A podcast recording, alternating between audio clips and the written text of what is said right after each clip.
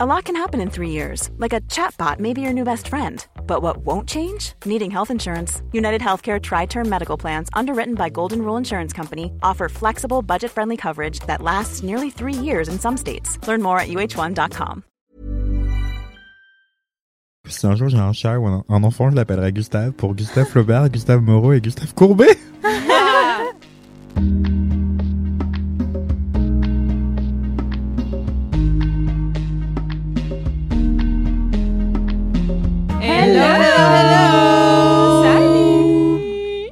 Bonjour à tous et bonjour à tous, bienvenue dans LMK, le podcast du kiff et de la digression de Mademoiselle. Je suis Marie-Stéphanie Servos, rédac chef de Mademoiselle, comme toujours, et je suis ravie de vous retrouver pour ce nouvel épisode. Et euh, comme euh, souvent, accompagnée euh, d'une team de joyeux... joyeux personnages. Je crois que t'allais dire joyeux luron. je J'ai oui, failli dire joyeux Leroy et je me suis dit calme-toi. Euh, on va tout de suite se calmer. Donc non, joyeux personnage avec à ma droite Fanny. Ça va Fanny? Salut Fanny. Ça va, un peu fatiguée mais contente d'être là. Coucou tout le monde. Trop bien. Enfin, trop bien contente d'être là, pas trop bien d'être fatiguée, bien évidemment. Euh, vous l'avez entendu, elle est à ma gauche. Elle s'appelle Ariane. Oui, bonjour. Coucou Ariane. Je suis en train de Coucou, couver Ariane. probablement un rhume Oh, ou c'est quelque pas chose vrai. qui s'y rapproche. Donc c'est pas des poussins, euh, ça, c'est Oui, c'est un peu je tiens à quand même. signaler que je suis à deux pas du pôle vidéo social et tout le monde tous est éternu. Mais... Donc je crains pour ma vie, euh, je vais porter un masque à partir de demain. Je pense que tu fais bien. Ok, alors moi juste je sors d'un rhume là en fin de semaine dernière. Ouais. Donc s'il vous plaît, restez loin. Et moi j'ai pas été malade de l'hiver donc je touche du bois. Là c'est incroyable ce qui m'arrive. C'est la première fois de ma vie que pendant tout un hiver je suis pas malade. L'hiver a commencé le 21 décembre, je crois. Non, mais tu- ah, de- de tu quand as il du fait temps froid. L'hiver de pas l'hiver euh, du calendrier, l'hiver de quand il a commencé à, faire à faire Pas froid. l'hiver calendaire. Voilà. Voilà. Et toi Anthony, comment ça va? T'as l'air en forme Coucou Anthony. Eh bien, je crois que ça va bien. euh, Ouais, je suis courbaturé mais heureux. Super. Oh. Eh bien, on est sur une, euh, bah, une joyeuse team de, de joyeux personnages, c'est bien ce que je disais. Pas forcément très en forme, mais on espère que vous allez tous aller euh, mieux rapidement. Oui. Voilà. Et je sais plus ce que je voulais dire. La question Et de la, la semaine. question, voilà, voilà la question de la semaine. Hein, dans cette ambiance parfaitement joyeuse, j'avais une question d'une très haute importance à vous poser. Euh, Tu gagnes du temps en fait, Marie-Stéphanie, t'as oui. oublié, c'est ça Quel roman êtes-vous Merci. Donc la question du jour Oui, la question de du cet jour. épisode, la question du jour, la question, la question. Elle gagne encore du temps. J'ai été poursuivie par l'âme, je vous dis. Bref, euh, la question, c'est la suivante. Quel euh, roman, alors pas quel roman êtes-vous, mais quel euh, type de roman est votre vie? Et voilà, je suis sûre que... Pour toi, il y a une di- il y, a une différence entre les deux formulations? Parce que pour moi, la réponse serait la même. Parce que- non, ouais, Ta euh, personnalité et ta vie ne sont pas forcément les mêmes choses et vont pas forcément dégager les mêmes choses. Parce que des fois, il y a des choses qui t'arrivent dans ta vie que t'as pas choisi. Eh bien, vas-y, réponds à la question. Alors-. Non, mais alors, déjà, ouais, moi, je pense que- intrigué. Tu vois, imagine, euh, tu dis, mais en fait, moi, euh, je veux que, je pense que je suis un roman d'amour, mais en fait, t'as une vie amoureuse, t'as rien. Donc, tu n'es pas vois. un roman d'amour. C'est ce que Oui, tu non, veux, mais- mais... tu ne l'es pas. Voilà, donc il y a entre ce que tu, peut-être ce que tu te sens être, mais ce que ta vie est. Ah, ah. Mais ce que Est-ce que ta personnalité est le reflet de ta vie? Bon, donc, si Voilà. ta vie devait être un roman, ce sera Euh, lequel? Je pense que ce serait un roman pas. Non, en vrai, en vrai, je je saurais pas comment dire, mais je pense que c'est pour l'instant plutôt un. ah, Aventure serait un grand mot. Mais en vrai, je trouve que je fais des trucs cool et je m'amuse bien et je bouge beaucoup. Donc, est-ce que ce serait peut-être un- une forme de roman d'aventure?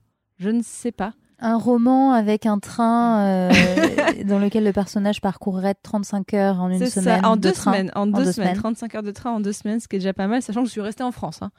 Euh, je suis pas allée à l'étranger. Mais peut-être, ouais, je dirais euh, roman d'aventure, parce que j'ai quand même changé de continent euh, quand j'avais 18 ans. Euh, je sais pas, voilà. Bah écoute, s'il fallait choisir, ce serait ça.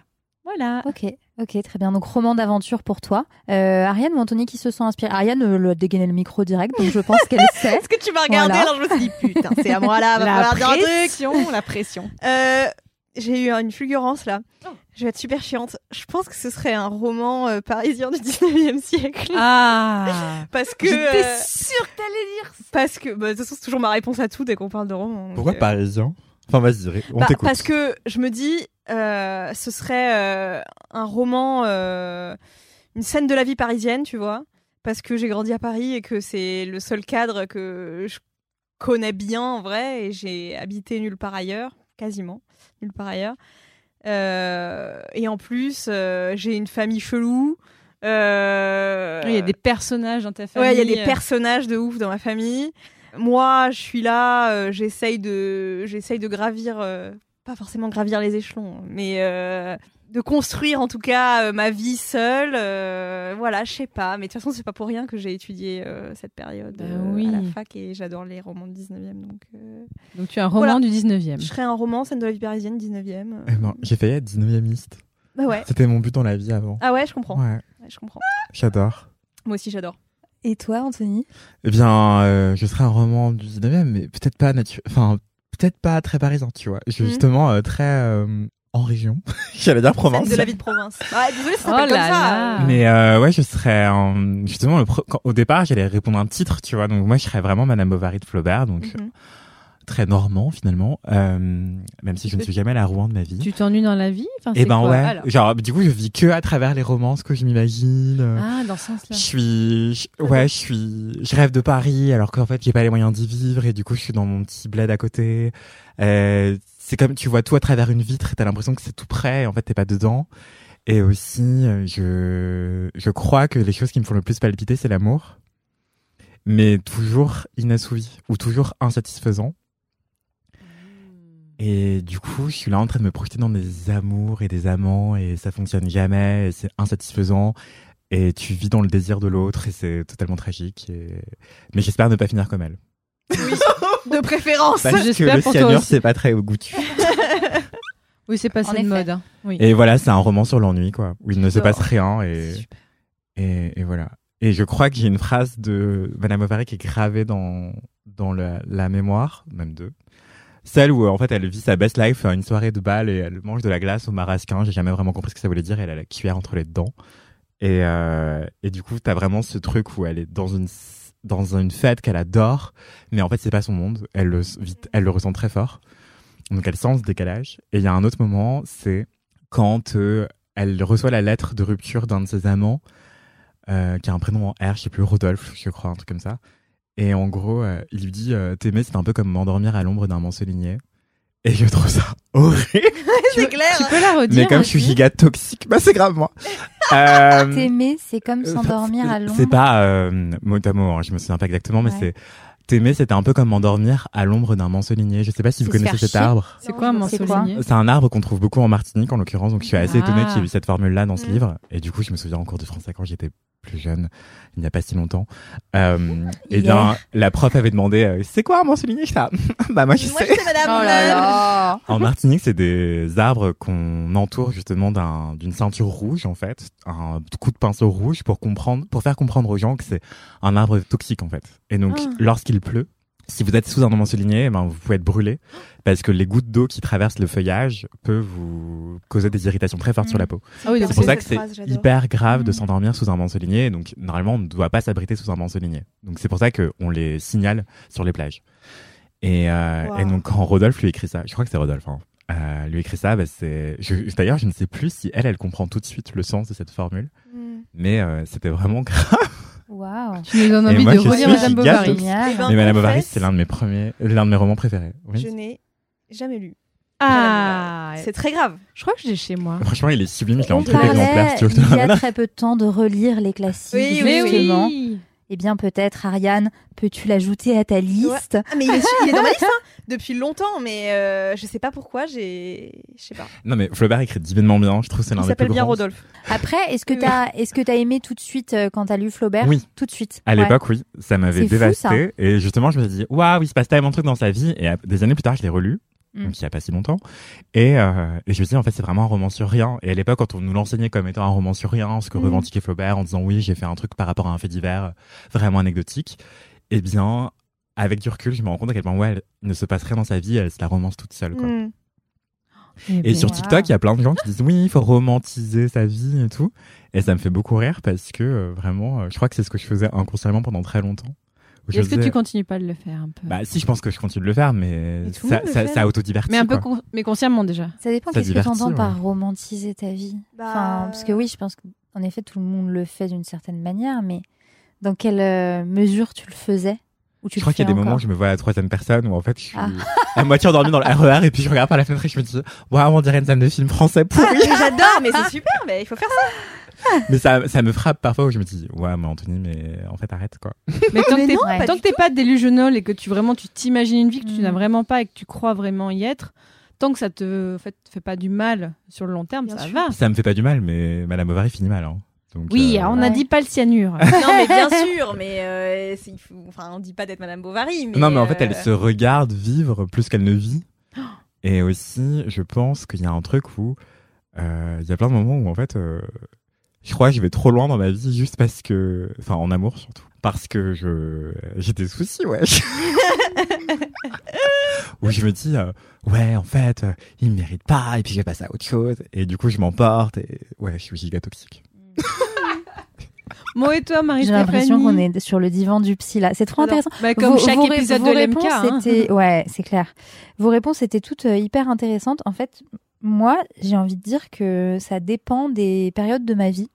Il n'y a pas, euh, je réfléchis, il n'y a pas un type de livre ou d'histoire, enfin de roman euh, auquel je peux associer ma vie parce que j'ai vraiment l'impression que la personne que je suis aujourd'hui n'est pas la même qu'elle était, euh, je parle de moi, la troisième personne du coup aussi, il y a euh, ne serait-ce qu'il y a sept ans.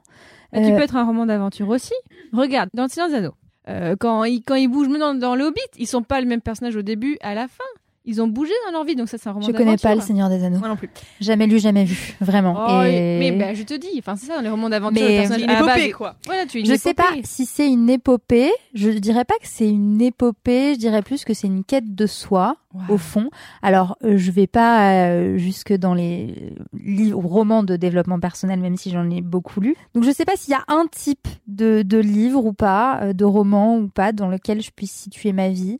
Euh, je pense que c'est ouais, c'est différentes phases, mais ça ça va par euh, la quête de soi, la quête de euh, de de ses souvenirs aussi, et de rassembler un petit peu euh, tout le tout le puzzle de cette histoire euh, qui n'est pas si vieille que ça, parce que je ne suis pas si vieille que ça non plus. mais euh, mais voilà, à travers euh, à travers d'où je viens, par où je suis passée, où je suis et où je vais.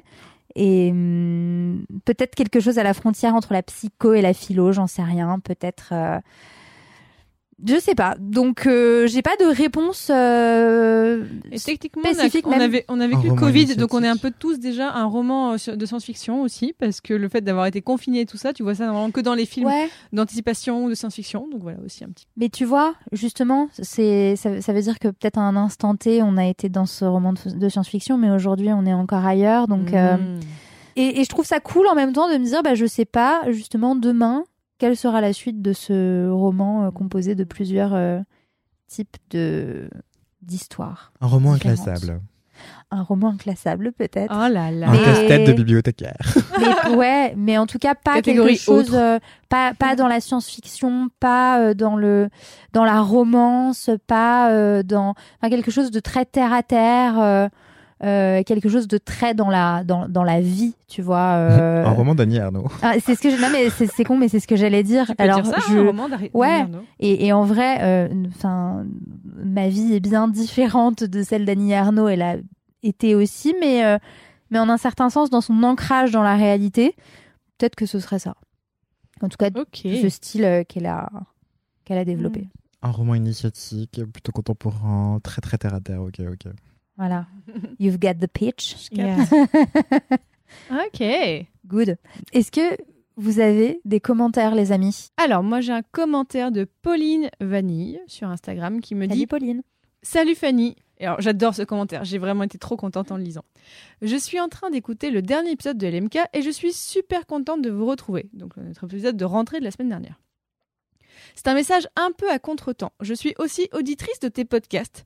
Et la première fois que je t'ai entendu dans LMK, je me suis dit, mais, mais c'est mon Marvel Universe. Je voulais aussi te remercier pour ton kiff sur le Bujo parce que ça m'a fait reprendre et pour une fois, je n'ai pas lâché depuis. Chaque fois que je vous écoute, j'écris dedans mon kiff de la semaine et ça me fait trop du bien. J'adore cette idée.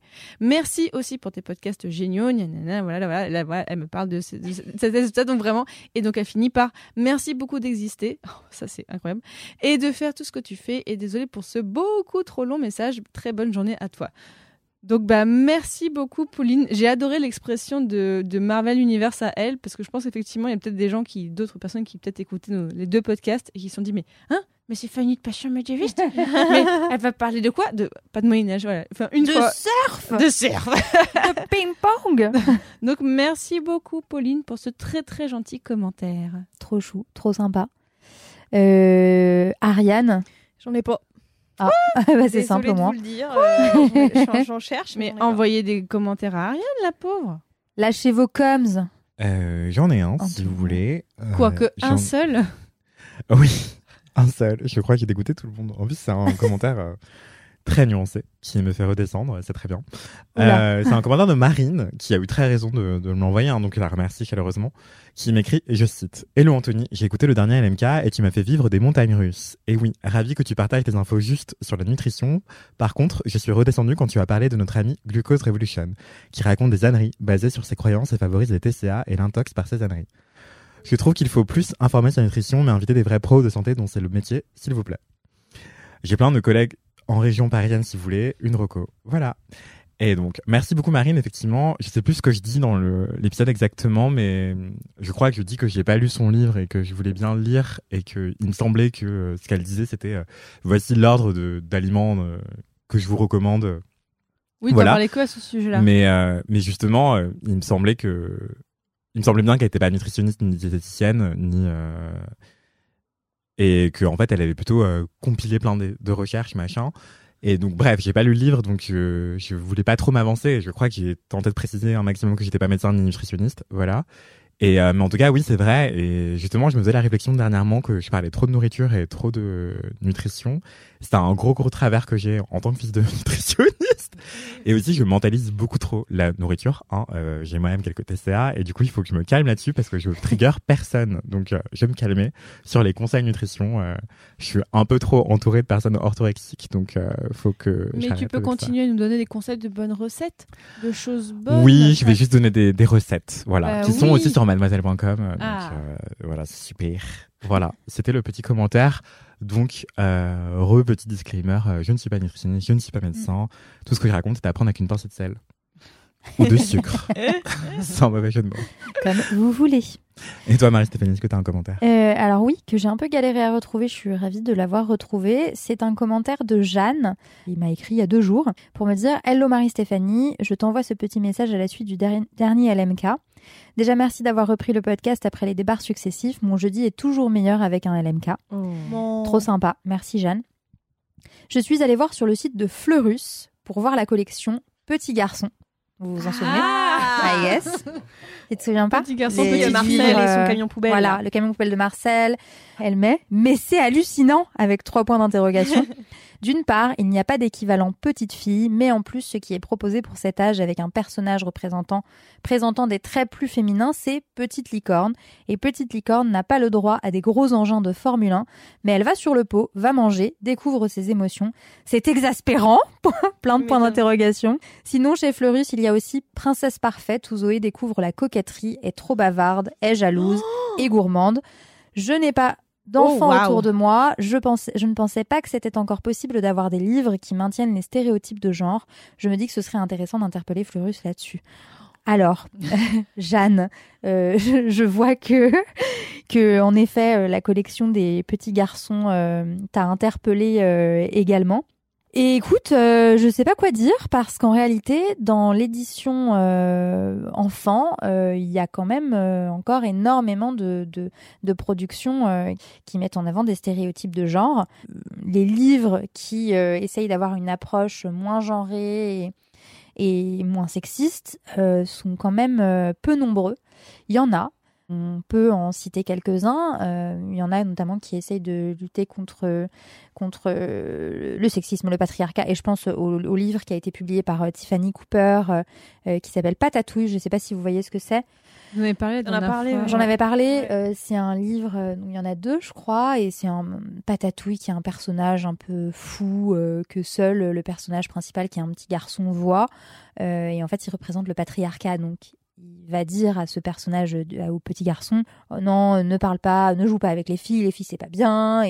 Et, donc on- petit à petit, on voit que le, petit garçon va essayer de déconstruire un peu euh, tout ça. Donc voilà, il y a, il, existe, euh, là j'en cite qu'un euh, parmi, d'autres, il, existe aussi des ouvrages pour enfants qui sont un petit peu moins déséquilibrés en termes de représentation et de et de rôle euh, rôle genré. euh. Moi, ma fille, elle regarde Peppa Pig par exemple. Elle lit Peppa Pig, Qui a un énorme succès. Peppa qui a un énorme succès. Et en fait, euh, j'essaie de prêter attention à ça. J'essaie de voir un petit peu le rôle qu'ont le papa, la maman, parce que ça reste quand même une famille euh, très hétéronormée. Mais euh, c'est plutôt ok de ce côté-là. Enfin, on voit que bah, la mère, elle travaille, que le père s'occupe des enfants. Enfin, je veux dire que c'est pas euh, comme dans d'autres productions que je ne citerai pas, euh, que c'est pas aussi genré. Euh, donc voilà. Après, c'est vrai que le niveau de des petits garçons, euh, alors je leur crache pas complètement dessus. Hein, pour le coup, je leur crache pas du tout dessus. Même, c'était pas du tout mon objectif. Je tiens à le préciser. D'autant que vraiment, euh, enfin, ma fille en lit quoi, et je peux pas, euh, je peux pas l'empêcher. Je peux pas lui dire non, euh, non, non, je te, je te les retire des mains alors qu'elle les adore. L'idée, c'est derrière de peut-être compenser avec d'autres choses, d'autres lectures. Mais, mais c'est vrai que voilà, si on devait peut-être interpeller Fleurus là-dessus, ce serait euh, pour leur donner euh, euh, peut-être une, c'est pas un conseil, c'est une suggestion, mais effectivement de peut-être élargir un peu plus euh, ce qui se fait euh, côté personnage féminin, parce que euh, voilà, Zoé découvre la coquetterie est trop bavarde et jalouse et gourmande. C'est vrai que c'est quand même essentialisé à l'extrême les, les- les- le, le rôle de, enfin, des traits féminins. Et je suis pas sûre que chez les enfants ce soit une excellente idée de, de faire ça parce que non, enfin, une fille n'est pas forcément euh, coquette, bavarde, euh, jalouse ou gourmande et encore moins euh, à l'âge auquel euh, les enfants lisent. Et elle peut livres. aimer les camions. Et elle peut aimer les camions. La preuve, c'est que ma fille adore les camions. Et en vrai, je pense que si Zoé conduisait un tramway, bah, ma fille, elle kifferait grave, en fait. Il n'y a pas besoin que, euh, que euh, Arthur conduise un tramway, ou enfin, je sais pas comment il pourrait s'appeler, parce que ça rime pas. Mais, mais voilà. Donc, pourquoi pas, euh, effectivement, leur suggérer de sortir de ça. En tout cas, Jeanne, je partage. je partage tes, tes remarques et, euh, Stanley. Stanley conduit un tramway. Pardon. Non, pardon, ça m'a. J'ai grave cherché longtemps. voilà. mais, euh, mais oui, en- en- Stanley conduit un tramway. bientôt sur vos tables d'édition. Voilà. De librairie, pardon. Mais, oui, euh, justement, j'avais jamais réalisé à quel point c'était stéréotypé. Sais ce que je commence à lire euh, des livres jeunesse pour mes neveux. Et, en fait, c'est critique. On parle, je me rappelle des scandales politico-médiatiques quand on parlait des abécédaires d'égalité euh, sous euh, Najat Vallaud-Belkacem à l'époque, quand elle était ministre de l'Éducation nationale. Et il y avait une telle levée de bouclier que ça avait été quasi complètement abandonné. Et en fait, l'endoctrinement du genre et la théorie du genre, c'est euh, des romans ultra, des pardon, des livres jeunesse ultra conservateurs qui racontent des histoires même pas très intéressantes en fait. Genre, machine est, est trop bavarde ou très coquette. Enfin, ça fait pas des intrigues très très passionnantes, je pense. Et il y a d'autres trucs à raconter. Enfin, et en même temps, c'est compliqué. euh. C'est ça. Mais, mais voilà, on peut, on peut qu'espérer. Et, je suis sûre qu'il y a aussi des maisons d'édition euh, jeunesse. Et là, j'en ai pas euh, en tête, mais je suis certaine qu'il en existe qui essaient de réinventer un petit peu euh, les récits qu'on sert à nos enfants. et c'est. Et c'est salvateur. Donc, donc voilà, peut-être si d'ailleurs vous qui nous écoutez, vous en connaissez, que ce soit des livres, des maisons d'édition, voilà, qui produisent ce genre de, d'ouvrages, n'hésitez pas à nous les recommander et puis on les, on les, on les redira dans une prochaine émission. C'est l'heure des kiffs, sinon. Sur Eh. ce, Ah, attendez, je voulais faire une reco de livre jeunesse que j'ai acheté ce Ah. week-end. Ou Bah le alors, week-end vas-y. d'avant, je sais plus. Mais t'as un budget livre jeunesse, Antoine. c'est- Non, mais c'est pour ça qu'il n'y a plus d'argent en fait. Ah oui, c'est que comprends. j'achète. des- Enfin, maintenant que mes neveux ils ont dit que c'était nul chez moi parce qu'il y avait rien. il y Mais avait non, pas de il y avait pas que j'allais C'est dire. vraiment En terrible, plus, ça. c'est pas comme s'ils étaient un petit peu ingrats, tes neveux. Ça m'a vraiment dévasté. Non, c'est- c'est c'est pas pour ça, c'est que j'ai animé une table ronde il y a peu, il y a peu de temps sur euh, la pédagogie, grosso modo, en tant que professeur. Non, je rigole. Euh, mais euh, avec notamment les, une co-autrice de l'ouvrage collectif euh, qui s'appelle Entrée en pédagogie antiraciste, qui est publié aux éditions Shad Publishing. les co-auteurs du livre Visible par l'exclamation figurant de l'histoire de France et aussi euh, Hortense Ballot qui a un super spectacle de vulgarisation historique sur euh, les oubliés de la Révolution française d'ailleurs. Peut-être que Fanny tu connais ou peut-être que ça peut t'intéresser en tant qu'historienne. Je suis pas historienne, mais oui, ça peut m'intéresser. J'ai trop de respect pour les historiens et historiennes pour dire que j'en suis une quand même. En tant que vulgarisatrice euh, Voilà. historique. Mais oui, Voilà. Il y a- des gens qui se présentent comme J'ai fait un historiens, raccourci. Ah, désolé. Euh, Bah oui, sans mais lettres. Je ne euh, le suis pas. Mais merci pour la reco. Ah, donc Hortense Bellot, euh, son spectacle qui s'appelle euh, Portrait de famille, les oubliés de la Révolution française. Mais elle fait plein de trucs de vulgarisation, notamment sur euh, les femmes sportives, euh, les footballeuses, etc. Bref, c'est pas le sujet, donc il anime cette table ronde, c'est trop cool et tout. Et au terme de celle-ci, il y avait une, euh, une table de, de librairie qui vendait des livres, notamment des livres de Shed Publishing et un livre jeunesse qui s'appelle Tout est si brillant de Tarek Lakrissi. Et Tarek Lakrissi, c'est un artiste contemporain que j'adore. Et je me suis dit, ah bah il écrit un livre jeunesse, c'est trop cool et tout. Et en fait, c'est à partir de trois ans, c'est l'histoire d'un petit enfant qui s'appelle Amir, qui euh, explore un peu la vie. C'est assez poétique et ça parle de confiance en soi, d'héritage culturel arabe et euh, des premiers pas d'une affirmation qui ne serait pas si c'est hétéronormé, quoi. Et euh, c'est vraiment somptueux, c'est plein, plein, plein de poésie. euh, J'ai adoré et je suis pas sûre de l'offrir à mes neveux, du coup. Mais quand ils viendront chez moi, ben, au moins ils pourront le lire. Trop bien. Bah, merci pour la reco. Et puis, euh, comme tu achètes un bouquin à tes neveux par semaine, rendez-vous la semaine prochaine pour la prochaine reco.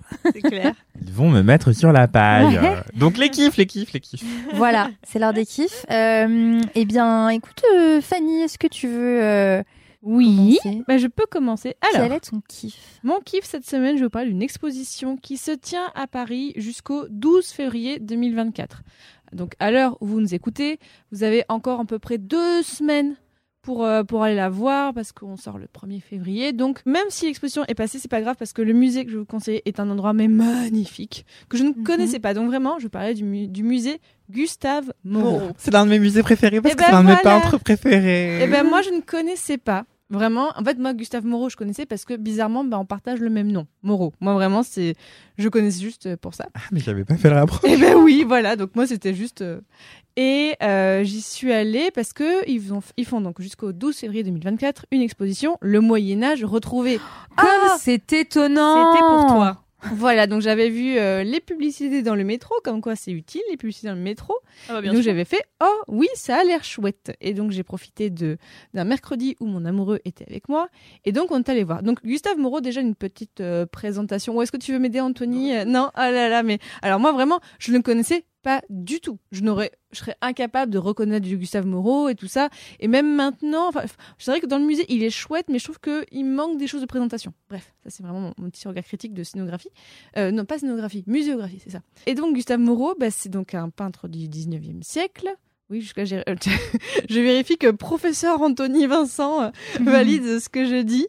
Si on doit décrire un petit peu l'art de Gustave Moreau, c'est quelque chose de très symbolique, beaucoup de symbolisme, beaucoup de mysticisme, beaucoup inspiré par les mythologies, par euh, aussi l'art euh, asiatique, notamment indien et japonais, parce qu'il collectionnait euh, des, j'ai vu des estampes japonaises, et en fait, notamment, il y a beaucoup de ces peintures et ça m'a beaucoup impressionné. En fait, on voit effectivement comment il est inspiré par l'Inde, mais dans des tout petits détails, sachant que la veille de, de cette visite, j'avais enregistré un épisode sur l'Inde médiévale, donc là vraiment, j'avais l'impression de, Oh, mais en fait oui, je, je vois le peu que j'avais écouté avec mon invité. Bref, donc Gustave Moreau, euh, il, donc il fait ses peintures et tout ça, c'est très très beau. Ce qui est intéressant aussi, c'est que quand on regarde un petit peu sa biographie, c'est que c'était pas un méga peintre connu. Enfin, il était connu, mais euh, il était un petit peu, j'ai l'impression, en retrait par rapport à d'autres. Il était connu par certains, dans un certain milieu et tout ça, mais même aujourd'hui, euh, je pense que c'est pas un des peintres les plus connus en France et tout ça. Et donc, enfin, en tout cas, moi, de ma perception, je trouve qu'il a un peu ce côté peintre discret, mais qui, Outsider. bah, peut-être pas outsider quand même, parce que bon, il était quand même dans les, tous les milieux parisiens et compagnie. Mais quand tu vois aujourd'hui, comme peut-être c'est une peinture justement, alors euh, aussi, lui, il dit qu'il voulait ne pas représenter la réalité. Donc il est vraiment dans des choses pour inspirer des sentiments, pour inspirer, inspirer en gros la réflexion et tout ça. Donc peut-être que c'est ça aussi, peut-être c'est un peintre qui euh, peut-être euh, déconcerte des gens et tout ça, ce que je peux tout à fait comprendre, parce que même moi, en fait, euh, dans certaines choses, je suis déconcertée, même si pourtant j'ai quelques références culturelles et tout ça. Bref. Donc Gustave Moreau, ok, il fait sa vie, il fait ses peintures, tatintin. Et en fait, ce qui est intéressant aussi, c'est que donc le musée Gustave Moreau, qui est, alors attention, j'ai la petite plaquette, qui est au 14 rue de la Rochefoucauld, un peu au centre de Paris, en, pas loin de Pigalle. Et en fait, c'est que c'est de son vivant que lui décide de créer ce musée Ah. dans ce qui était sa maison C'était d'enfance. chez lui? Ouais, c'était chez lui. En fait, c'était sa maison d'enfance. Donc, c'est vraiment à la fin de sa vie, comme il n'avait pas eu toute une réflexion sur la mort, de quoi faire de son œuvre, qu'il s'est dit, ben, je vais faire aménager cette maison sur plusieurs étages pour que ce soit l'exposition enfin, de toutes mes œuvres. Donc, aujourd'hui, il y a plus de 10 000, 10 000 œuvres qui sont là-bas. C'est c'est énorme. Mais ce- ses œuvres personnelles Oui, ses œuvres à lui. À lui. C'est vraiment ça. Donc, en gros, au rez-de-chaussée, donc, du mec, quoi. Bah, non, mais au, en fait, Je au rigole. moins, au moins c'est pas mal. Au moins, tu, tu vas au musée Gustave Moreau, bah, tu vas avoir du Gustave Moreau. Ah au moins, c'est ça. Je trouve ça aussi intéressant de se dire bah, que c'est un musée qui a été conçu par lui-même. Parce qu'on a beaucoup de musées qui sont faits a posteriori, voilà, et tout ça. Là, c'est vraiment là où il a vécu. Parce que Mm. au premier étage, tu as notamment quelques pièces qui ont été reconstituées de ses appartements. Oh, ça j'adore. Eh ben, mais c'est tout petit. Oh, ça j'adore. Parce Là, qu'il y a- on a perdu Ariane. Il y a le mobilier. Oui, il y a du Oh, mobilier. Ça va la Et- fétichiste Ah, vraiment, j'adore les intérieurs, je vous l'ai déjà dit, j'adore regarder chez les gens. Tu as vu l'a la dit semaine dernière. Tu as déjà oui. visité la maison de Victor Hugo? Bien sûr, Ah bah voilà. bien Bah, sûr. Bah, c'est un peu système, mais en, en beaucoup plus petit. Il y a que Mm. quelques pièces qui ont été reconstituées, donc euh, de sa famille et tout ça. Donc c'est assez émouvant. Au deuxième et troisième étage, tu as Il y en a déjà au premier, mais en fait, quand je vous dis des peintures, c'est qu'il y en a du sol au plafond dans toutes les pièces. C'est gigantesque. On sait pas où donner de la tête parce que vraiment, tu regardes dans tous les sens. Euh, donc c'est assez beau. Notamment, euh, ce musée, il est très connu parce qu'il a un magnifique escalier à vis qui relie le deuxième au dire, troisième étage. C'est un, un très très bel escalier Qui est que je ne saurais pas comment décrire, Instagrammable, mais qui est attention, très est sur- Instagrammable. Ah, il est magnifique. Mais je crois que je l'ai vu dans ta story ce Eh ben, en fait. Alors, je l'ai vu, j'ai mis il y a quelques semaines, mais oui, quand j'étais allée voir le, le musée. Donc, euh, très, très bel euh, euh, escalier qu'en plus, on peut emprunter parce que c'est là qu'on passe du deuxième au troisième étage. On peut pas le ramener chez nous Alors, non, non, non, non, on le ramène pas chez nous. Enfin, tu peux essayer, hein. Enfin, vraiment, c'est des œuvres, mais magnifiques. Donc, moi, écoute, je, Anthony, moi, je découvrais. Donc là, j'étais subjuguée parce que je trouve ça très très très beau. Euh, Le côté onirique me plaît beaucoup. Le côté, euh, plus voilà, bah, moi, un de mes peintres préférés, c'est Hubert Robert, donc j'aime bien le côté euh, onirique. En fait, c'est juste, voilà, je crois que j'en ai déjà parlé en plus, mais donc là, Gustave Moreau, on n'est pas tout à fait dans le réalisme non plus. Mais voilà, on a beaucoup de mythologie grecque, vraiment, il y en a de tous les sens. Si vous aimez ça, vous allez kiffer. Et donc aussi de l'art chrétien, parce que donc c'était un personnage religieux, mais qui n'était pas pratiquant. Mais on sent comment ça, transpire euh, quand même. Donc vraiment, le musée est super. Et il y a un truc que j'ai beaucoup aimé dans ce musée, c'est que c'est au deuxième, deuxième ou troisième étage, je sais plus. Il y a des panneaux qu'on peut ouvrir pour voir des dessins de Gustave Moreau. C'est vraiment, c'est ultra l'ancienne. hein. Dit comme ça, on on- ça a l'air d'être un truc euh, très très euh, moderne. Non, c'est vraiment à l'ancienne. En fait, au début, je, je comprends pas parce qu'il y avait des panneaux euh, contre le mur, tu vois. Enfin, c'était vraiment comme s'il y avait voilà un panneau avec des dessins, mais il y avait un petit tabouret. Pourquoi un petit tabouret? Et des rideaux. Et en fait, si tu t'assois sur le tabouret, tu ouvres le rideau, mais tu es assis vraiment quasiment au ras du sol, et tu peux ouvrir des panneaux, mais tu en as des cinquantaines. Et tu peux comme ça parcourir. En fait, je voyais une, une nana qui regardait les, les dessins en prenant des notes. Donc en fait, c'est ça aussi. Donc c'est bigger in the inside. Donc vraiment, je pense que pour aller au musée Gustave Moreau, il faut au moins 2-3 heures minimum. Minimum, vous allez en prendre plein les yeux. Et vraiment, le côté, il y en a, quand je dis du sol au plafond, c'est que tu passes Mais- ton temps à lever la tête, à regarder Ça me tout donne ça. tellement envie. Et vous avez parlé de la maison de Victor Hugo que je n'ai Ah. jamais visitée. Je suis allée voir, j'ai vu qu'il y en avait une place des Vosges est- L'entrée Et est gratuite. à Guernsey aussi. Entrée gratuite. Euh, Mais bah, ça Place a des Vosges, c'est gratuit et vraiment, Incroyable. mais oui, c'est très très très très beau. Ça a l'air dingue. Et ça en plus, lui aussi, il aimait bien du sol au plafond, forcément. Oui. comme tu le disais. C'est ça, mais le sol au plafond, lui, c'est vraiment pour décorer à fond. Mais oui, il faut aller voir. Plus, Victor Hugo, apparemment, euh, récupérait des meubles de la fin du Moyen-Âge et les refaisait avec un pote à lui qui faisait des meubles. Ça m'a fait délirer, cette anecdote. Mais non, genre do it yourself du dimanche, quoi. Bah, c'était un petit peu ça, mais bref, euh, ça me fait délirer. Donc Gustave Moreau, il y a tout ce côté. Ce musée, le musée déjà est très très beau, allez le voir. Et donc, je vous parlais de l'exposition, le Moyen Âge C'est un peu de kiff en un quand même, là, ce que tu nous fais. Bah non. Bah Trois kiffs en un. Gustave Moreau, le musée et l'exposition. Oui, mais ça a quand même euh, une thématique. euh. Attends, je Oui. vais pas parler d'un podcast que j'ai découvert il y a pas longtemps que j'aime, que je kiffe. Bref, Euh, mais euh, donc l'exposition Le Moyen Âge retrouvé, en gros, c'est qu'ils ont pris certaines œuvres de Gustave Moreau et montré bah, quelles sont les influences du Moyen Âge sur son œuvre, en sortant quelques-unes et tout ça. Et c'est super intéressant, notamment quand on voit, il était vraiment. C'était un, c'était un geek, un nerd total, mais je kiffe. C'est qu'il vraiment, il avait une carte à l'année pour aller à la Bibliothèque nationale de France pour aller voir des manuscrits. Et en fait, dans un carnet, il notait tous les manuscrits qu'il allait voir avec les cotes et tout ça. Donc, c'est super intéressant. Le carnet où il avait ça était présenté. Et il y avait donc certaines œuvres médiévales qui étaient présentées à côté de ses œuvres à lui. On voit comment il, il en a copié certaines. Et on voit comment dans ses œuvres, eh bien, on retrouve plein de thèmes médiévaux avec des anges. Euh, voilà, bah, c'est l'époque de Victor Hugo aussi. Donc, c'est toute la, redécouverte du Moyen-Âge du 19e siècle. C'est passionnant. Je kiffe. Et aussi, comment on voit, il, mélange plein de choses entre les bestiaires, notamment il met beaucoup de licornes, il adore ça. Et bah forcément, les licornes, c'est chouette au Moyen-Âge. À l'Homme de Cluny, il y a plein de licornes, c'est très chouette. Donc voilà comment en fait il mélange donc le Moyen-Âge et romantisme et tout ça. Et je kiffe. Donc même si vous n'y connaissez rien en peinture du 19e, même si vous n'y connaissez rien en Moyen-Âge, bah allez-y parce que juste c'est très beau. Vraiment, bah, c'est beau, vous allez en prendre plein les yeux. Et comme je l'ai dit tout à l'heure, il voulait faire ressentir des émotions aux gens. Et là, c'est vraiment ça. En fait, euh, ça inspire quelque chose. Je ne saurais pas dire quoi, parce que je sais, voilà. Mais vraiment, je ne peux que vous conseiller d'y aller parce que c'est beau et l'endroit est magnifique. Est-ce que tu as peut-être d'autres choses à, écouter, à ajouter, Anthony? Non, j'allais juste dire que si un jour j'ai un chat ou un, un enfant, je l'appellerai Gustave pour Gustave Flaubert, Gustave Moreau et Gustave Courbet. Ça n'a- C'était pas du tout intéressant ni intelligent. Désolé. Gustave tu- pour un chat, je trouve ça Tu nickel. pourras le surnommer Gus, en tout cas. Et Gugus. euh, Mais- Voilà. C'est dans quoi quel Gus Gus? C'est dans- Dans Cendrillon. Cendrillon. Ah voilà, je me disais, il y avait un Disney. J'ai j'ai pas la rêve. donc je ne suis pas de la famille de Gustave Moreau. Euh, pas du tout. Enfin, je pense que les Moreau, t'en as des milliards en France. Bon, quand même pas. Mais bref, on est plein. Donc, moi, c'est juste ça. En fait, même, c'était drôle parce que sur les tableaux, je vais, ah, il écrit Moreau de cette façon, lui. C'est tout bête, hein, mais je dis, ah, Oh ça, là là. moi. Non, mais, je dis, ah, bah, tiens, Moreau, je l'écris. J'avais pas pensé à faire le M de cette façon. Alors que c'est un, c'est un mot que j'écris beaucoup. Mm. Enfin, mon nom, forcément, j'écris beaucoup. Donc voilà, c'était juste euh, Trop une drôle. réflexion totalement euh, auto-centrée, Ouais. mais euh, c'était un peu, ah, cousin. Voilà. Ah.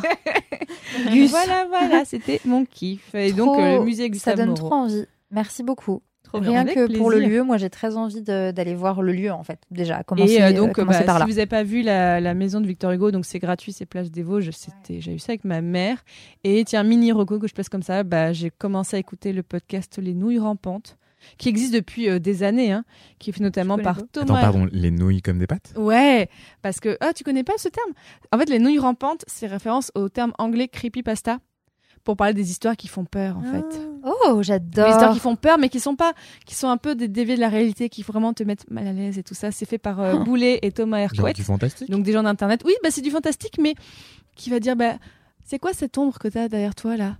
Mais c'est c'est pas des légendes d'internet, les creepypastas Si, voilà, c'est des légendes euh, d'internet. C'est ça aussi. Mais cette ombre que t'as derrière toi, genre du coup tu es le personnage du podcast Non, non, non, non, mais en gros, Des mais- t'es mais l'expression est hilarante. Bah oui, en fait, Ouais. c'est les légendes d'internet. C'est bah, le fait qu'apparemment il y aurait une réalité parallèle, mais qui serait que des couloirs où tu errerais. En fait, si tu y tombes.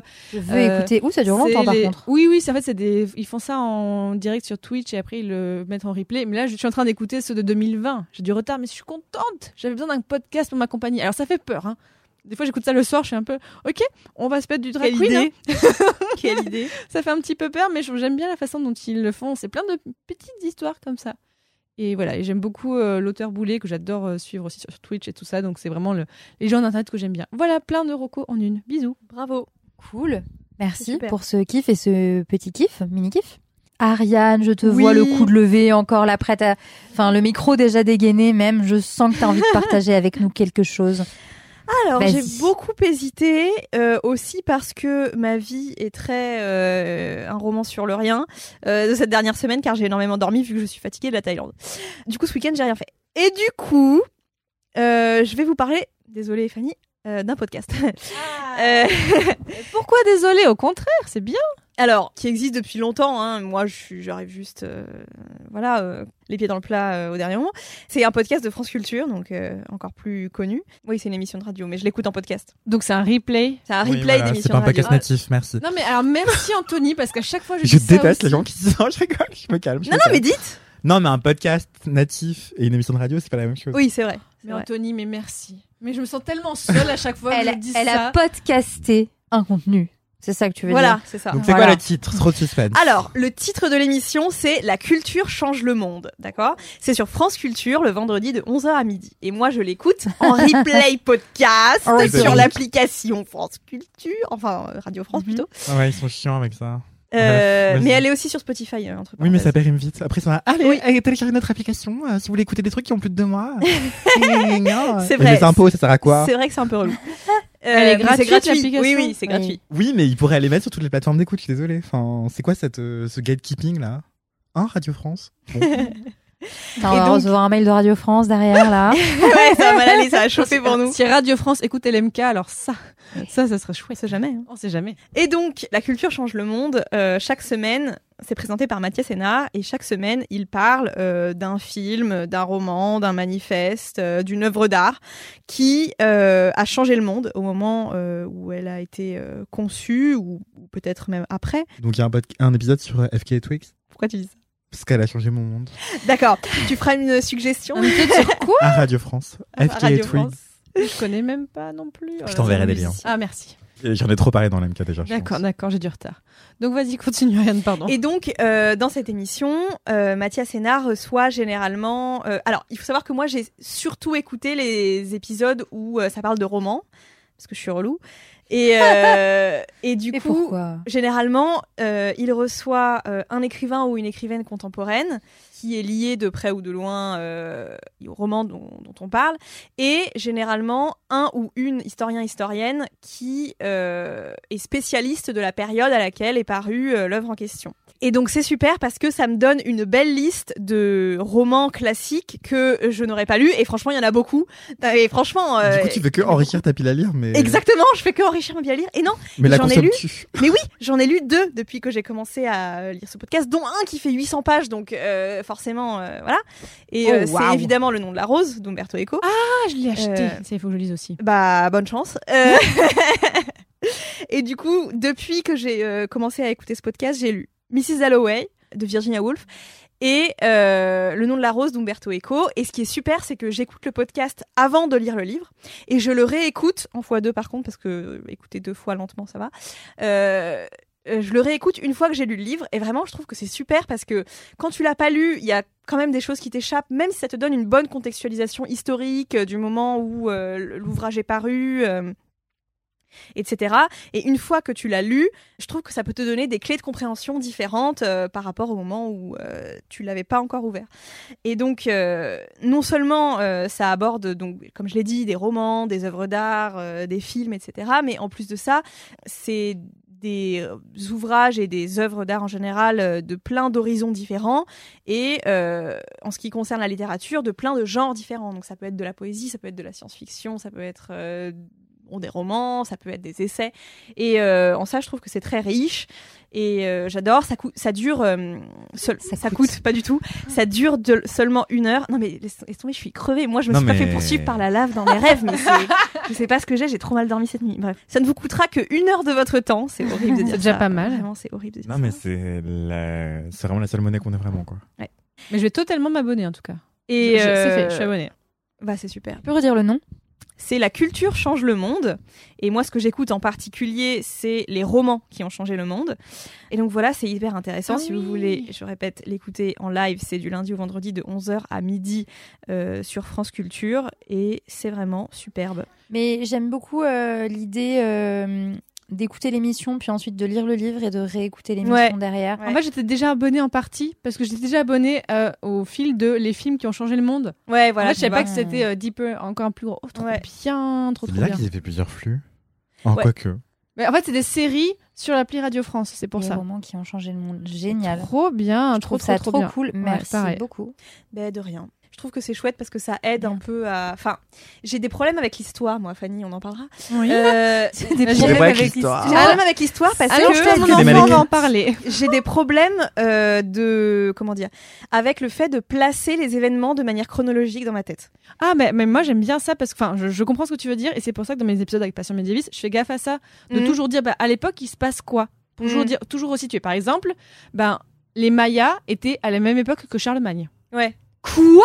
Mais oui J'adore Ouais. c'est ça de dire, mais en fait, mais oui, en fait, oui, quand tu replaces les siècles, techniquement, Ouais. ils Ah étaient ouais. au même moment. C'est ouf. Voilà. Donc Mais en je fait, comprends ce que tu je veux pense dire. que- Je pensais qu'il y avait enfin, au moins un millénaire d'écart. Et non. Enfin, allez, après les, les- J'abuse, mais ils ont en tout cas vécu un Oui. moment à la même époque. C'est ça qui est c'est fou. dingue. Peut-être que c'est que moi, mais j'ai quand même l'impression que comme on nous apprend les choses euh, de manière très morcelée, et parfois on revient et après on refait un fait. bond, etc. Euh, à l'école, je veux dire. Euh, moi, j'ai énormément de mal à replacer euh, les choses de manière chronologique. Et par exemple, Umberto Eco, Le nom de la rose, moi j'étais persuadée que c'était un truc, que c'était un manuscrit du Moyen-Âge. hein. Enfin, vraiment, j'étais complètement à côté de la blague. C'est sorti en 1970 ou 80, je sais pas. Oui. Vraiment à l'ouest. Du coup, et entre parenthèses, vous le savez, j'ai fait des études de lettres et j'adorais que les profs me parlent. Ah bon Non, sans déconner. J'adorais moi lire les livres en même temps que les profs euh, contextualisent, parlent de la vie de l'auteur, euh, parlent de, expliquent pourquoi est-ce que telle ou telle chose se passe comme ça dans le roman. Et du coup, euh, c'est quelque chose qui me manque maintenant quand je lis. Donc, euh, le fait que avec cette émission, j'ai un peu une liste de romans que je pourrais lire et qui sont euh, fondateurs, importants, etc.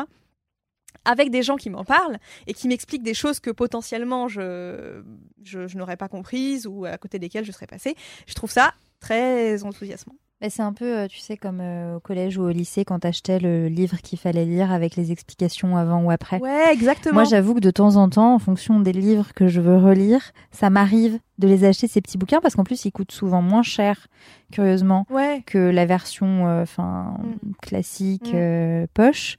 Euh, parfois, c'est même genre 2-3 euros et t'as Ouais. quelques petites pages Ouais, euh, ouais, c'est trop bien. qui te permettent d'avoir un peu d'analyse. euh. Enfin, c'est trop chouette. Je comprends pas pourquoi on le fait pas. Et il y a des et pour le coup, euh, bon non, pour Umberto Eco et le nom de la rose, il y a quand même un dossier euh, avant, après, etc. Mais en tout cas dans l'édition que j'ai. Mais par exemple, il y a aucune note au sein du texte même, alors qu'il y a des full-on passages, parfois plusieurs lignes en latin. Il y a aucune traduction, aucune contextualisation. Du coup, c'est un peu bon. Donc, tu fais quoi? Tu tapes, euh, tu vas chercher sur internet la Ah phrase? non, attends, tu Non. rigoles Moi, je saute. Hein. Tu sautes. Bah tant pis. oui, bah oui. De toute façon, si ça n'a pas été traduit, pour moi, c'est pour une raison. Ça Oui, veut dire que c'est fait exprès. On n'est pas censé être latiniste euh, fluent. hein, donc, Mm. euh, Je te conseille du coup aussi sur France Culture l'émission Le cours de l'histoire, qui Ouais. est le matin. En fait, ce que j'aime bien, c'est que chaque semaine, ils font une série. Et en général, ce qui est plutôt chouette, c'est que donc ils prennent un sujet en quatre ou cinq épisodes. Mm. C'est que et en général, ils font sur l'Antiquité, le Moyen Âge, l'époque moderne et l'époque contemporaine. Donc, qui est animé par Xavier Mauduit. Et moi, j'aime bien ça aussi, c'est que je trouve ça cool de montrer qu'un sujet, en fait, oui, est sur toutes les époques. Donc, ça pourrait Mm. peut-être t'aider aussi d'écouter ce- certaines séries, de voir en fait ben, comment les sujets évoluent. Notamment, ils avaient fait là des épisodes il y a pas longtemps sur la, la, la nourriture ou alors sur les forêts. Donc, c'est moins historique, historico, Ouais. mais c'est intéressant de voir ben, comment l'homme s'est approprié tel ou tel sujet au fil et à mesure des siècles. Bref, j'aime beaucoup. I'm Sandra, and I'm just the professional your small business was looking for. But you didn't hire me because you didn't use LinkedIn jobs. LinkedIn has professionals you can't find anywhere else, including those who aren't actively looking for a new job but might be open to the perfect role, like me.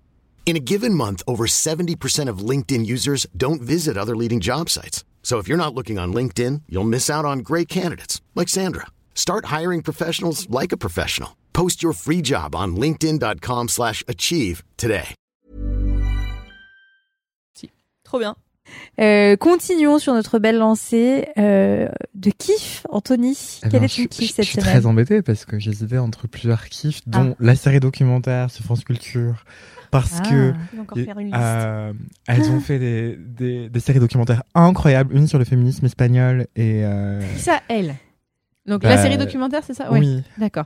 Dis lentement, je prends des notes. C'est les productrices de la série documentaire sur les féminismes en Espagne et l'autre sur les masculinités et euh, le, le masculinisme quoi.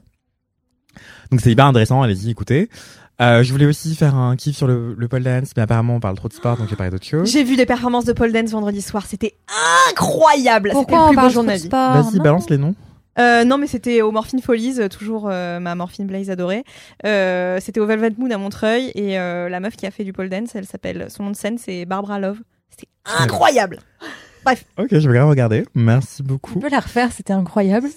Comment ça J'ai parlé vite. Tu te réécouteras. Ouais. Non, non, mais. Non, on- en fait, je crois qu'elle aime quand tu dis incroyable. Moi, j'aime beaucoup aussi quand Anthony dit incroyable. La semaine dernière, tu l'as Oui. beaucoup dit. Ah bon J'adorais, genre, quand tu dis ah, incroyable, quand tu mets la tête en arrière en disant ça, ça me- j'adore. Je me rendais pas compte.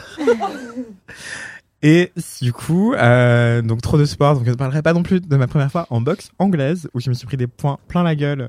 Ça a été transformateur, oh non. mais positivement.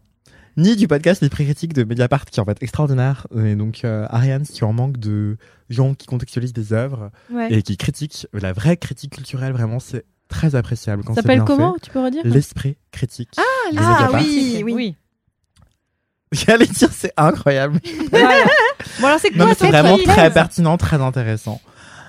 Mais du coup, ce sera un petit peu historique, un petit peu culturel, mais pas trop, un peu, un peu lol, un peu intello. Ce sera Hortense Bellotte, dont j'ai parlé tout à l'heure. Donc, c'est un peu compliqué à caser comme kiff, mais donc récemment, comme je vous le disais plus tôt dans l'épisode, j'ai animé une rencontre sur la pédagogie, et sur la vulgarisation, etc. Donc c'était vraiment passionnant. Et pour la préparer, j'avais notamment regardé Portrait de famille, euh, Les oubliés de la Révolution française, qui est un- une conférence spectaculaire de Hortense Bellotte. Hortense Bellotte, c'est une artiste euh, pluridisciplinaire, en tout cas surtout conférencière. C'est assez bizarre de parler d'une conférence comme une œuvre d'art, mais en l'occurrence c'est ce qu'elle fait, parce qu'elle a aussi une formation de, euh, j'allais dire historienne de l'art, donc en tout cas un, un master 2 en histoire de l'art. Et euh, On peut dire qu'elle est historienne de l'art, hein, c'est bon. hein. je pense aussi. Et aussi, elle a euh, donné des cours, du coup, d'histoire de l'art, et elle a aussi une, formation de comédienne. Et donc, elle mélange tous ces savoir-faire-là pour vulgariser plein de choses culturelles de manière complètement passionnante. J'ai dit culturelle, mais c'est aussi... euh, bah, la culture, en fait, c'est tout ce qui nous façonne, donc euh, tout ce qui crée du langage, je pense. Mais pour vous la faire courte, euh, moi, j'ai vu que Portrait de famille, mais c'était tellement hilarant et intelligent et accessible et déroutant tout en étant euh, enrichissant d'un point de vue euh, historique. Ça nous fait réviser plein de choses qu'on a peut-être appris à, apprises à l'école et qu'on a oublié depuis. Eh bien, euh, c'est euh, c'est très compliqué à décrire. En gros, c'est une espèce de seul en scène. Je vous parle de portrait de famille en premier. C'est une espèce de seul en scène d'Hortense Bellotte qui se trouve sur scène, donc évidemment comme son nom l'indique, devant un écran géant qui projette parfois des choses abracadabrantesques sur. euh, elle commence par raconter son arbre généalogique qu'elle essaye de remonter jusqu'à la Révolution française. Elle n'y parvient pas et du coup elle s'invente des aïeux euh, célèbres, plus ou moins, ou justement le contraire de célèbres, qui ont été complètement effacés par l'histoire ou on les a pas retenus en tout cas. Donc ça va être parce que femme, ça va être parce que racisée, parce que queer, etc. Et parfois des personnes à l'intersection de plusieurs formes d'oppression à la fois. Et c'est vraiment hyper intéressant parce que tout à l'heure, Fanny, tu disais que t'aimes bien donner des repères de gens qui, de phénomènes qui sont contemporains à travers le monde. Eh bien, elle, c'est un petit peu ce qu'elle fait où en fait, elle va vous prendre euh, la seule survivante des enfants de Marie-Antoinette, qui s'appelle Marie-Thérèse, je crois. Je suis nulle en histoire, justement. Et elle la contextualise par rapport à un autre enfant adopté par Marie-Antoinette qui est un enfant noir qu'on a complètement oublié ou qu'on n'a jamais appris, euh, Mm. Zamor, je crois. J'aurais dû prendre mon carnet de notes. Euh, et elle le fait tout ça en même temps avec plein de trucs, mais random. Mais tout est random, c'est chaotique. Et en même temps, ça vous fait plein de moyens mémotechniques pour vous en souvenir. Mm. Parce qu'en fait, elle va vous dire Ah oui, ça aurait pu être mon aïeul ou je sais pas quoi. Et, euh, et elle raconte des trucs. À chaque fois, c'est par deux en fait. Donc, elle va vous placer aussi euh, le chevalier démon. Je sais pas si vous connaissez l'histoire du chevalier Ouais. démon. Donc, Fanny, je pense. Oui, non. Mais pas moi. Ariane aussi, peut-être en tant que personne queer. Exactement. Et en gros, si vous n'avez pas la reste, si vous connaissez Mylène Farmer, Mylène Farmer cite le chevalier démon. C'est ça, c'est dans Dans Paloma qui en a parlé il y a pas longtemps dans son podcast absolument fabuleux. Ah. C'est pour ça ils en ont fait tout un truc. C'est qui Paloma? Paloma Moritz. Ah, euh, Paloma. Paloma Moritz Ah, non. Paloma la drag queen. Paloma Ah, la drag queen, Ah, oui. pardon, excusez-moi. Pardon. Paloma Quelqu'un quelqu'un Moritz. peut me recontextualiser moi parce que j'ai pas la ref. Chevalier démon, c'est une personne euh, qu'on qualifierait sans doute aujourd'hui avec le- nos, nos termes actuels de trans, en fait, une personne trans, euh, une femme trans qui était une grande chevaleresse et, euh, et voilà, qui est devenue une espèce de nonne à un moment dans sa vie, enfin, je sais plus, euh, mais, mais en tout cas, elle a une vie complètement folle. Enfin, elle s'est battue la première, la première moitié de sa vie euh, comme étant assignée à homme. Et ensuite elle, a transitionné et elle a une espèce d'ordonnance qui l'a obligée à rester euh, enfin qui a changé son état civil en fait. Et donc euh, elle a continué à être une femme euh, socialement la seconde moitié de sa vie. Et un jour elle s'est battue avec le chevalier de Saint-Georges. Je sais pas si vous connaissez Non. En fait, mais je crois que c'est le. Il me semblait que c'était le un des derniers duels. En fait, c'était une grande duelliste en fait. Oui. Elle était connue comme grande grande duelliste et tout ça. escrimeuse euh, fleurettiste euh, tout ce que Mm. tu veux et donc euh, extrêmement douée et un jour elle s'est battue avec le chevalier de Saint-Georges qui est un champion d'escrime aussi de son époque mais qui est aussi un immense compositeur qui a failli avoir la direction de l'opéra de Paris de l'époque grosso modo pour le dire vulgairement et c'était un homme noir qui était le répétiteur euh, l'enseignant le prof de musique de Marie-Antoinette vois. Et bref, personnage incroyable qu'on a assez peu retenu en France et à qui les Éta- enfin, les États-Unis viennent de lui faire un, un biopic alors que c'était un Mm. français. Bref, C'est ouf. Et c'est pas lui d'ailleurs qui a dit qu'il voulait pas tuer le chevalier Déon parce qu'il dit mais si jamais je vous tue, il n'y aura plus jamais quelqu'un à ma mesure. Il me semble qu'il y a un truc comme je ça. sais pas, je Genre sais pas. hyper euh, voilà, il me semble que c'est ça. Mais... Mais bref, Chevalier de Saint-Georges, il faisait des trucs incroyables, genre euh, un opéra queer et, et racisé à l'époque, quoi. Enfin. Et bref, donc Hortense vous dresse le portrait de plein de figures historiques qui ont réellement existé, mais qu'on connaît pas forcément euh, parce que l'histoire ne nous l'apprend pas, enfin l'histoire telle qu'on l'enseigne à l'école. Et euh, Parce que les profs n'ont pas le temps oui, d'enseigner tout ça Évidemment. et que les programmes se changent tous les deux ans. Mais oui, on est d'accord quoi. Non, non, mais j'incrimine pas les profs. Dis juste qu'il y a des, plein de personnages complètement fous et qui ont l'air bigger than life et qui ont vraiment existé, quoi. Enfin, c'est Mhm. Chevalier d'Éon, euh, Chevalier de Saint-Georges et tout. C'est, on le surnomme un peu abusivement le Mozart noir, euh, tellement c'était un, un prodige de la musique, quoi. Et, et voilà, donc plein de figures comme ça qu'elle raconte, et tout en donnant plein de références de la culture populaire d'aujourd'hui, notamment Mylène Farmer, euh, Céline Dion et plein de trucs marrants. Et en chantant un karaoké en même temps et en même temps elle change de costume 36 fois sur scène euh, pour des trucs complètement loufoques à chaque fois. À un moment elle se met sur un coq euh, gonflable comme si elle chevauchait un coq. Bref c'est- hilarant. Et ça fait plein de moyens mémotechniques. Enfin je sais pas comment dire je dis moyens mémotechniques depuis tout à l'heure mais en tout cas ça fait plein d'ancrages qui vont vous rester en tête que vous ayez une mémoire plutôt auditive ou visuelle moi c'est plutôt auditif du coup je me rappelle des musiques qu'elle cite en fonction de chaque personne j'ai dit personnage depuis tout à l'heure mais c'est vraiment des personnalités historiques hein. enfin c'est pas des fictions et du coup, moi, j'ai retenu les musiques qui correspondent à chaque personnage, mais pas forcément le costume qu'elle portait à chaque fois. Et bref, c'est hyper drôle, parce que c'est un peu comme, c'est entre le stand-up et le cours d'histoire, qui ne serait jamais magistral. C'est jamais vertical. C'est toujours dans l'échange et tout. Et donc, c'est vraiment fun. Et elle fait plein de trucs comme ça, de formes hybrides. Notamment là, en ce moment, au musée d'Orsay. Si vous vivez à Paris, vous avez peut-être même vu sa tête dans le métro parce que elle est à l'affiche de, la programmation, euh, d'une partie de la programmation du musée d'Orsay. Et, euh, et en fait, elle fait une espèce d'escape game dans le musée d'Orsay en ce moment, avec des visiteurs et visiteuses, enfin, en tout cas des gens qui ont acheté des billets pour voir son, son show, sa conférence spectaculaire. Donc c'est du théâtre immersif en gros. Et euh, elle fait plein de trucs, mais enfin inclassables. Donc euh, et c'est tellement inclassable que c'est très compliqué de vous dire allez voir tel show ou tel show parce que c'est euh, partout et enfin pardon, ça joue en région à plein moments. Et il y a aussi des dates à Paris, évidemment. Et du coup, le meilleur moyen de se tenir au courant et d'aller voir un truc qui passe pas loin de chez vous, c'est d'aller sur son site, en fait, Hortense Bellotte, B-E-L-H-O-T-E, euh, pour voir ses conférences spectaculaires sur plein de sujets différents. Donc, il y a une histoire du football féminin, histoire des graffeuses, histoire de performeuses, donc les artistes euh, contemporaines qui font de la performance, euh, des trucs sur euh, des trucs. Comme je vous le disais plutôt, portrait de famille sur la Révolution française. Et voilà, et c'est hyper intéressant. Et les dates sont pas très linéaires, donc vraiment le meilleur moyen de se tenir au courant, c'est son site ou son Instagram. Même son site, c'est mieux en fait, parce que son Instagram renvoie vers son site pour trouver les dates. Et, et voilà. Donc ça, ça court toute l'année 2024. euh, vous pouvez trouver des dates. Je pense que celles qui sont disponibles en ligne, c'est plutôt celles de janvier-février, mars, avril, mai à la rigueur. Mais, euh, mais si ça vous intéresse, il y a d'autres choses à aller voir.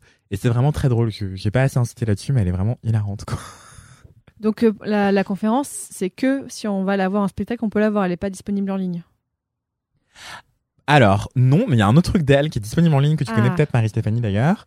C'est Merci de ne pas toucher, qui est une série qu'elle faisait sur Arte. C'est ce que j'allais te dire. Moi, je, je l'ai connue euh, via cette série-là, qu'elle a dû débuter genre en... J'essayais de retrouver la date, mais j'ai pas réussi. 2022, mais... je pense, un truc comme ça. mais même avant, je crois. Parce que j'avais vu la toute première euh, vidéo. Il me semble que c'était genre fin 2021, un truc comme ça. Enfin, dans ma tête, c'était post-Covid, mais proche. Mais euh, et, et effectivement, c'est hyper cool où elle euh, parle des dessous d'une œuvre d'art. euh. C'est ça, euh, c'est de la vulgarisation euh, d'histoire de l'art. Et du coup, c'est vraiment très très bien écrit. C'est des petites bastilles de 4 à 6 minutes, produites avec Arte, qui sont vraiment très très fun, divertissantes et pleines de- d'enseignements sur des, œuvres d'art plus ou moins connues, avec toujours un prisme plutôt féministe. et et c'est vraiment très chouette, disponible gratuitement sur le site d'Arte. Et si vous cherchez le lien, bah, il est en description de cet épisode, mais aussi sur le Instagram de Hortense Bellotte, euh, qui est comme son nom en fait. euh. Et voilà, donc c'est dans le lien dans sa bio, il y a son site internet et euh, directement le lien des replays de Merci de ne pas toucher, sa mini-série sur l'histoire de l'art euh, faite avec Arte. Trop bien.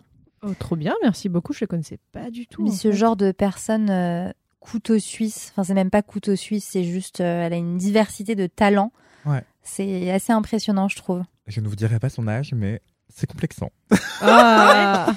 Bah, trop bien. Euh, merci beaucoup, Anthony. C'était vraiment très chouette. Ça m'a Oui. donné envie de retourner voir ces petites vidéos euh, sur les œuvres d'art sur le sur Arte. Moi aussi, parce que je crois que je les ai pas tous vus. Toutes ces pastilles, je les ai pas toutes vues. Et là, je vais courir à voir s'il reste des places pour le musée d'Orsay, Mm. euh, son, son escape game dans le musée d'Orsay, parce que ça a l'air incroyable. Non, mais grave, ça a l'air trop chouette. je crois y a un cool escape game idée. sur le 19e d'ailleurs. Ah, stylé. Trop chouette. Et je rappelle encore une fois qu'il y a des dates en région sur ces conférences spectaculaires. Partout en France. Ouais. Partout en France. Trop bien. Donc via son site internet, euh, comme tu disais, qu'on peut trouver sur son Insta ou en tapant juste son nom dans Google même. Ouais, tout simplement. Ça marche. Trop cool.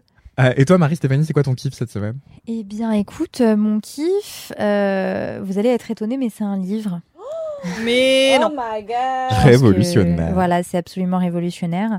Euh, alors, vous le savez sans doute, c'est la rentrée littéraire.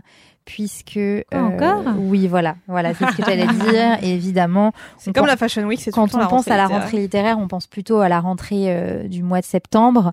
Euh, mais il y a une autre rentrée littéraire au mois de janvier, la rentrée d'hiver, avec en général un peu moins de, de livres qui sont publiés, mais mais ça dépend des années. Parfois, il y a des très bons crus. Et cette année, je trouve qu'il y a quand même pas mal de choses euh, très chouettes euh, qui donnent envie d'être lues, puisque je n'ai pas encore lu tout ce que j'avais envie de lire. Euh, et mais j'ai commencé euh, sur ma pile à lire. euh, en haut de ma pile à lire, j'avais mis un livre euh, qui a été publié chez aux éditions Sabine euh, Westpizer. J'espère que je prononce bien. Auquel cas, navré. Euh, et c'est un roman de Tiffany Tavernier qui s'intitule En vérité Alice. Alors, euh, Tiffany Tavernier, moi je ne la connaissais pas. C'est une euh, donc une autrice qui a déjà écrit une dizaine de, romans, il me semble, dont dont un qui a obtenu un prix en 99. Donc c'était Dans la nuit aussi le ciel, euh, qui a obtenu le prix euh, Gabriel Destré. Elle a écrit euh, pas mal d'autres romans aussi, comme euh, euh, Roissy, qui est un portrait de femme qui a été publié en 2018, qui a aussi été sélectionné pour un prix, le prix Femina euh, 2018. Et donc ce livre, en vérité Alice, il est un peu spécial, il n'est pas particulièrement joyeux. hein, je préviens, voilà, Je- j'essaierai de revenir C'est avec le des retour des recommandations. kiffs euh, déprimants. c'est ça. Euh, mais il s'inscrit euh, dans une. euh, Enfin, il y a plusieurs livres qui ont été publiés sur le sujet dans cette rentrée d'hiver. Le second, dont je ne vous parlerai pas, mais je l'évoquerai quand même rapidement parce que je l'ai pas lu, donc je peux pas encore tout à fait en parler. Mais il parle d'emprise. Ce livre. Ah, sympa. Euh, et là, je le montre comme si vous, les auditeuristes, vous étiez là et que vous. Tu veux le faire passer dans les rangs? Je vais le faire passer dans les rangs. Merci. Euh, c'est un livre sur l'emprise. Euh, en fait, c'est donc l'histoire d'une jeune femme qui s'appelle Alice. Elle a 29 ans et euh, elle vit, euh, voilà, elle, s'in- elle s'installe à Paris après avoir passé euh, euh, 10 ans euh, pendant son enfance euh, à l'étranger. Et en fait, donc cette euh, Alice euh, qui a 29 ans vit sous l'emprise d'un homme avec lequel elle est depuis euh, depuis une, depuis plusieurs années, je sais plus combien exactement. Un homme euh, qui est violent non, non seulement verbalement, mais qui est violent physiquement. Et en fait, on comprend tout de suite en rentrant dans le récit euh, que euh, Alice a été complètement isolée de, de, de tout son entourage, donc de sa famille, euh, de sa mère, euh, si tu veux le voir, vas-y, fais le passer dans les rangs. Elle a été isolée de sa mère, elle a été isolée euh, de sa sœur, euh, elle a été isolée également euh, de ses amis euh, par donc cet homme qui, on le comprend, a mis en place tout un système, tout un mécanisme d'emprise pour faire en sorte que bah, lui soit complètement dévouée et qu'elle qu'elle qu'elle ait plus de, de contact, on va dire. Avec le monde extérieur, d'ailleurs, elle bosse pas, euh, elle travaille pas, et c'est lui qui l'a décidé, euh, le fait qu'elle ne travaille pas.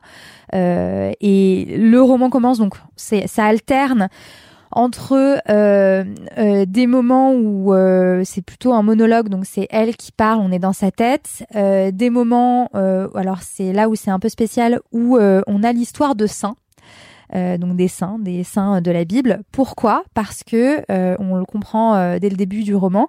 Son compagnon lui dit euh, "Va falloir maintenant, va falloir que tu travailles." En gros, va falloir que tu travailles. Euh, à chaque fois, enfin, il, il la fait culpabiliser pour mille et une raisons. Et donc, elle se dit, ok, bah, je, elle se dit, je suis bonne à rien. C'est ce qu'elle se dit d'elle-même. Mais je vais aller trouver du travail. Et en fait, en l'espace de 24 heures, elle trouve du travail dans ce qu'on appelle le bureau des saints. Donc, euh, c'est un bureau qui existe vraiment, puisque du coup Tiffany euh, Tavernier documente euh, quelque chose de, réel. C'est le bureau qui décide aujourd'hui euh, qui va être candidat, qui peut être candidat à la canonisation. Donc des gens qui sont vivants ou qui sont décédés, mais qui étaient, enfin là encore vivants il y a quelques années et qui peuvent prétendre à devenir des saints. Et en fait, elle se fait recruter dans ce dans, dans ce dans ce bureau. Euh, elle rencontre euh, des personnes hyper bienveillantes autour d'elle qui progressivement dans l'histoire, et je vais pas vous spoiler, mais euh, vont l'aider à sortir de ce mécanisme d'emprise parce que la particularité c'est que euh, et c'était une volonté aussi de la part de l'autrice euh, c'est que euh, Alice elle est dans ce- cette relation d'emprise mais elle en est heureuse. En fait elle se rend pas compte que ce qu'elle vit euh, c'est de la violence. Pour elle ce qu'elle vit c'est euh, la plus belle histoire d'amour euh, de toute sa vie. Et on comprend très rapidement comment elle a pu en arriver là. C'est parce que le, le, le mec avec lequel elle est alterne entre euh, euh, les moments où il la rabaisse, les moments où il la violente et les moments où il lui dit euh, t'es euh, la plus belle personne sur cette terre, t'es une princesse, je t'aime, enfin qu'est-ce que je ferais sans toi et donc c'est constamment c'est constamment cette situation là entre la violence, les, les paroles douces et, et gentilles et puis petit à petit aussi on se rend compte que en fait il lui ment, qu'il a un peu une double vie. Euh, et mais c'est très euh, c'est très réaliste. Alors euh, j'ai pas connu de situation d'emprise moi-même euh, et par chance dans ma vie, mais on se rend compte au fil du récit que c'est une situation qui en fait est peut être totalement commune, qui peut toucher euh, euh, des, des personnes de, notre entourage sans forcément qu'on se rende compte, parce que Alice aussi, euh, elle euh, dit aux personnes qui l'entourent, euh, non non, mais euh, tout se passe super bien, c'est un homme génial, incroyable, je suis hyper amoureuse, mais de l'autre côté, euh, bah ça se voit aussi, enfin la violence co- commence à se voir aussi sur euh, sur ses relations sociales puisque euh, bah, ses collègues du coup de ce bureau voient qu'elle est complètement coupée du monde. Euh, elles se rendent bien compte aussi euh, que euh, parfois elle reçoit des coups de fil euh, un peu agressifs de sa part, qu'elle doit faire des trucs hyper chelous pour lui prouver qu'elle est bien à tel endroit, à tel moment. Par exemple, chaque chaque fois qu'elle qu'elle part du boulot, elle doit envoyer un selfie d'elle à un endroit bien précis, à une heure bien précise, pour montrer qu'elle est en train de rentrer. Et c'est des choses comme ça. Et donc, c'est pas forcément extrêmement joyeux comme euh, comme roman, mais euh, la l'écriture est, est vraiment, euh, vra- enfin, le livre est vraiment très bien écrit. Et il y a un petit côté, un petit côté culture G aussi de comprendre un petit peu comment fonctionne ce fameux bureau dessin, et aussi un côté un petit peu joyeux parce que on, aux côtés d'Alice, on se rend compte progressivement que il y a une voie de sortie euh, à tout ça et qu'elle n'est pas condamnée à être euh, à rester dans cette euh, dans cette relation d'emprise et que c'est grâce euh, aussi bah, aux gens euh, qu'elle va rencontrer euh, qu'elle va pouvoir changer ce regard sur elle-même et sur et ce regard sur sur sa relation. Et donc il y y a aussi un petit message d'espoir de même dans ce type-là de de relations vraiment euh, très euh, euh, où l'emprise est vraiment très poussée à tel point que bah, la, la, la, la principale intéressée ne se rend même pas compte qu'elle vit des situations de violence. Et bah, malgré tout, on peut, on peut quand même s'en sortir et, et, trouver la lumière au bout du chemin, j'ai envie de dire. C'est un, un roman, donc c'est pas du tout tiré d'une histoire vraie. Ça me fait penser aussi à ce, à ce livre que j'ai pas encore lu, mais qui est euh, un, un, des, un des livres de cette rentrée littéraire, euh, qui est un roman sur euh, l'emprise et la libération euh, aussi euh, de l'emprise, qui est tiré d'une histoire vraie, celle de Léontine euh, Bagel. Alors je suis vraiment navrée si je prononce mal euh, le nom de famille. N'hésitez pas à me corriger et peut-être Léontine, si tu nous écoutes, euh, n'hésite pas à me corriger toi-même. Euh, mais voilà, donc qui est le qui est le récit aussi d'un parcours assez similaire à celui qui est raconté dans dans En vérité Alice. Donc voilà, ça, peut être une thématique si c'est un sujet qui vous intéresse. En tout cas, ça permet de mieux comprendre les rouages euh, de l'emprise. Et voilà. Et puis comme je le disais, c'est très bien écrit. euh, et, euh, et puis avec cette petite note d'espoir euh, au fil euh, au fil du livre, euh, je vous le recommande. Et du coup, je vous recommande bah, de poursuivre comme je vais le faire cette semaine sur cinq petites tristesses. Et puis on pourra s'en reparler si vous l'avez lu. Et je vous dirai aussi ce que j'en ai pensé. Trop bien. Un bon week-end en perspective. Ouais, Bah, voilà. Merci beaucoup. J'ai vraiment niqué l'ambiance. Non, mais non. non. clairement. Euh, mais je ne vais pas vous laisser sur cette ambiance euh, morose puisque j'ai quand même un mini kiff. Ah. Voilà pour vous. Mon mini kiff, c'est donc un compte Instagram que peut-être vous avez vu passer. C'est un mec euh, qui fait des vidéos sur Insta. Il s'appelle Mogiz. Vous voyez qui c'est? Pas du tout. Attends, Vous voyez pas? C'est un truc de dingue. M O G U I Z. C'est un truc de fou parce que je pense que quand j'ai commencé à le suivre Ah il y a il y a quelques semaines. Euh, il avait il avait genre 200 000 followers, un truc comme ça, ce qui est déjà énorme en soi. Mm. Et là, il en a quasiment 600 000. Et en fait, il est très drôle euh, parce que il, il publie des petites vidéos assez courtes euh, de, de, de, de, de personnages euh, un peu euh, comment C'est un acteur. un peu stéréotypés. C'est un Ouais. comédien. C'est un comédien, personnage un peu stéréotypé, mais de gens qu'on peut croiser. euh, c'est genre euh, euh, ta collègue qui met trop d'ail dans sa salade, euh, ou euh, je sais pas. Alors à chaque fois, c'est des POV. Hein. POV, tu veux louer un appartement à Paris et c'est genre un appart de 2 mètres carrés. Enfin, je vais très mal décrire en vous en vous le disant comme ça. Allez voir son compte. C'est Ça va, il est pas sexiste, c'est bon?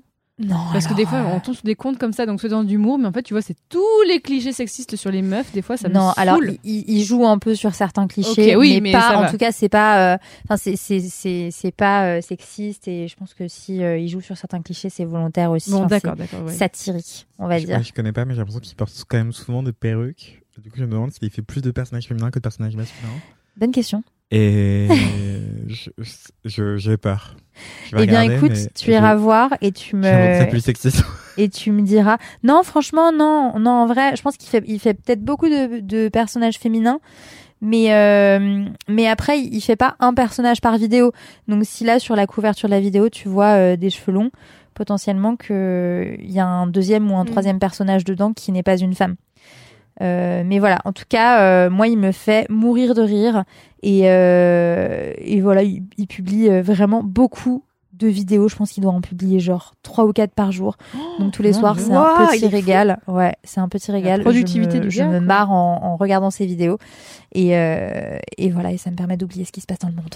Trop bien. oh mon dieu. De conclusion Quelle conclusion, quoi J'avoue.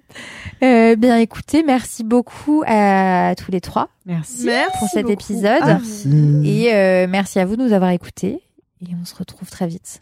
Et lâchez-nous des commentaires, s'il vous Et lâchez-nous des Oui, des commentaires. mais oui, grave, s'il vous Et plaît. des 5 étoiles sur Apple Podcast et Spotify, Oui. d'ailleurs. Et mettez des Grave. commentaires sur Spotify, Ouais, sur euh, Apple Podcast, sur si vous avez un Android, vous avez Podcast Addict, qui est une chouette application indépendante créée par un Français. Voilà, voilà. Et donc, vous pouvez mettre Non, des commentaires. Et je crois que ça fait longtemps qu'on n'en a pas eu en plus. Ouais, parce qu'en effet, nous, on est ravis de recevoir vos messages sur Instagram, mais c'est vrai que, voilà, pour donner de la visibilité à LMK, et c'est sûr que vous voulez donner de la visibilité à LMK, n'hésitez pas à aller, euh, eh bien, mettre des petites étoiles et des commentaires sur les plateformes d'écoute. Oui, je vois, il n'y a pas eu de, de commentaires sur Apple Podcast depuis novembre. Les gens, Novembre, les quand gens, réveillez-vous. Mais oui, dites-nous vos kiffs. Voilà. Bien, bien, bien. Eh bien, voilà. Merci d'avance. À très bientôt. Bye. Bisous, les LMK.